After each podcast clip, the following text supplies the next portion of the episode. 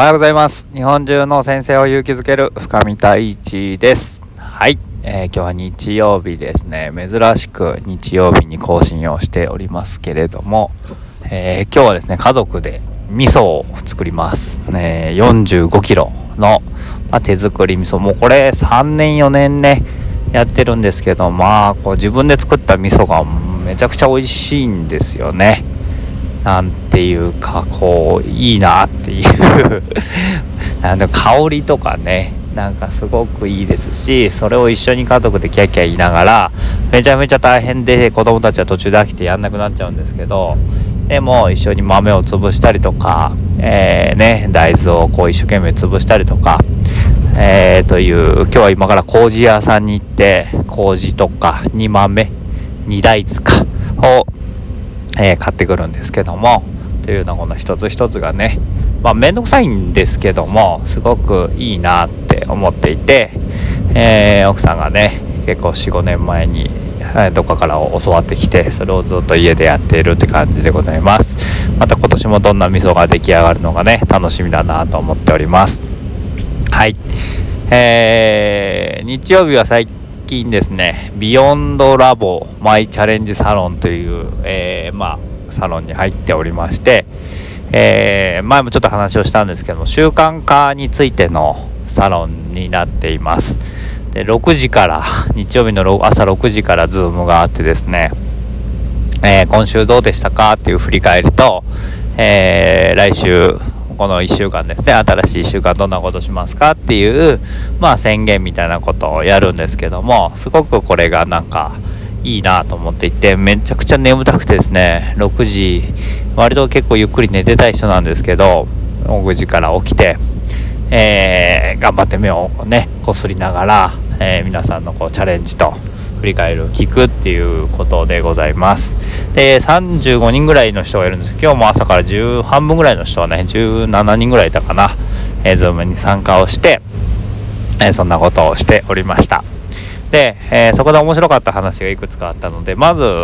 えっ、ー、と名前は出さない方がいいですね。九州の方の女性の先生がえー、今週はもうやらなかったですっていうふうに宣言してたんですよね。なんかこう反抗期を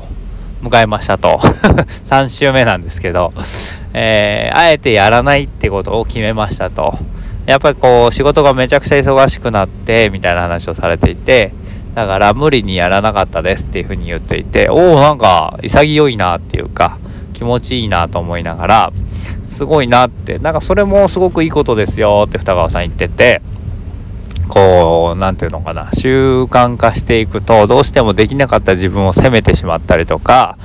こう、うわーってなっちゃうんだけど、もうそういうのは別になくて、今週忙しいからとか、例えば4月とかって、先生たちってめっちゃ忙しいじゃないですか。だから、こう、忙しいからもうやらないっていう風に決めちゃうってこともすごく効果的ですよ、ありですよ、みたいな話をされていました。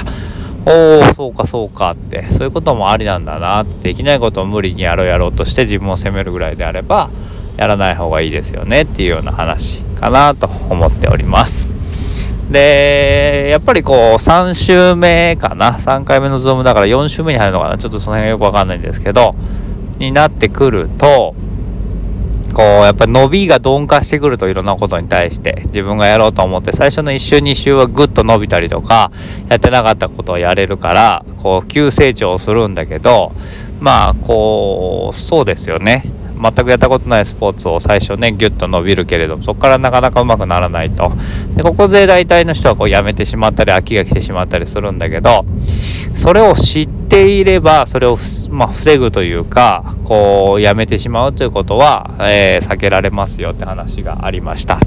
あそういうことねみたいな。なんかその今は伸びが鈍化する時期なんだなっていうことをちゃんと分かってそれをちゃんとこうやっておけばこう大丈夫と、えー、すごくこの辺も大事だなと思っていて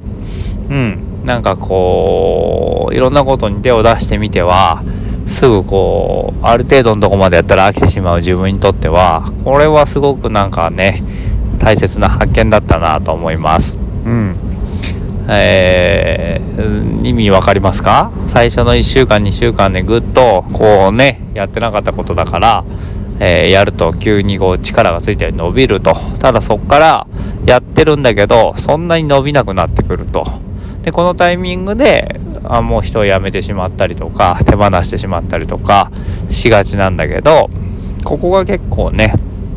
まあ大事というかやっていくってことがいいんじゃないかなって思っております。でこの習慣化サロンの僕すごいなと思うところはなんか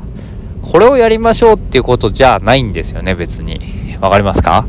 みんなでダイエットしましょうっていうサロンだとダイエットできないとそこに所属がなかなかできなくなってくるじゃないですか。そうじゃなくて1週間ごとに自分が決めたことをやっていきましょうっていうことがなんかとても素敵だなと思っていて。そうすると別にそれぞれが違った目標で全然 OK なんですよね。この人はこれをやるこの人はこのをやるって。でそのいろんなチャレンジを見ることによって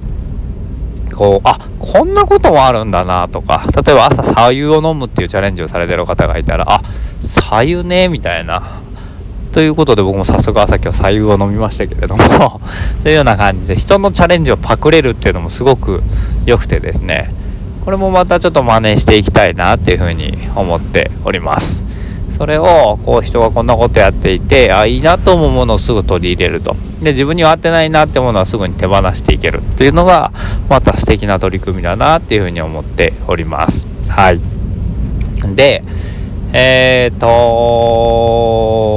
そうですね。今週の僕のチャレンジはえーまあ今まで通りっちゃ今まで通りなんですけれどもなんかこうヒマラヤを毎日ねこうやって発信をしていきたいなと思ってますし